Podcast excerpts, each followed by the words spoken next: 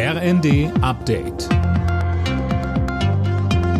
Stündlich neu. Auf den Punkt informiert. Ich bin Finn Riebesell. Guten Tag. Der Klimawandel hat seit der Jahrtausendwende in Deutschland jährlich Schäden von über 6,5 Milliarden Euro angerichtet. Das ist das Ergebnis einer Studie für das Wirtschafts- und Klimaministerium.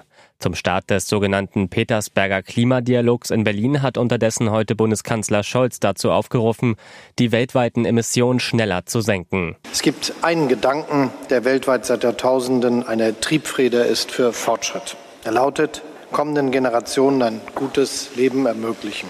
Wenn wir nicht viel schneller, entschlossener und geeinter handeln beim Klimaschutz, dann wird dieses Versprechen an künftige Generationen nicht zu halten sein. Der angeschlagene Energiekonzern Uniper hat einen 2 Milliarden Euro Kredit der staatlichen KfW Bank komplett in Anspruch genommen.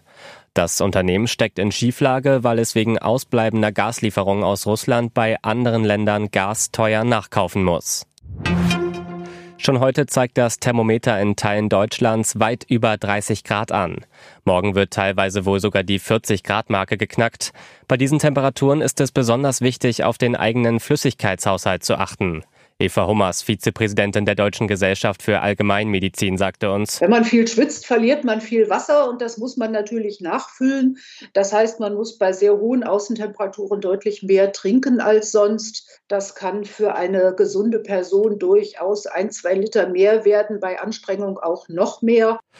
Neben Flüssigkeit müsse man auch Mineralien ersetzen, beispielsweise über Frucht- oder Gemüsesäfte. Kommt eine Nachfolge für das 9-Euro-Ticket? Bundesverkehrsminister Wissing hat dazu in den Funke-Zeitungen Gespräche mit den Bundesländern angekündigt. Zustimmung für ein Anschlussticket kommt vom Städte- und Gemeindebund. Die Landkreise lehnen das Vorhaben dagegen ab.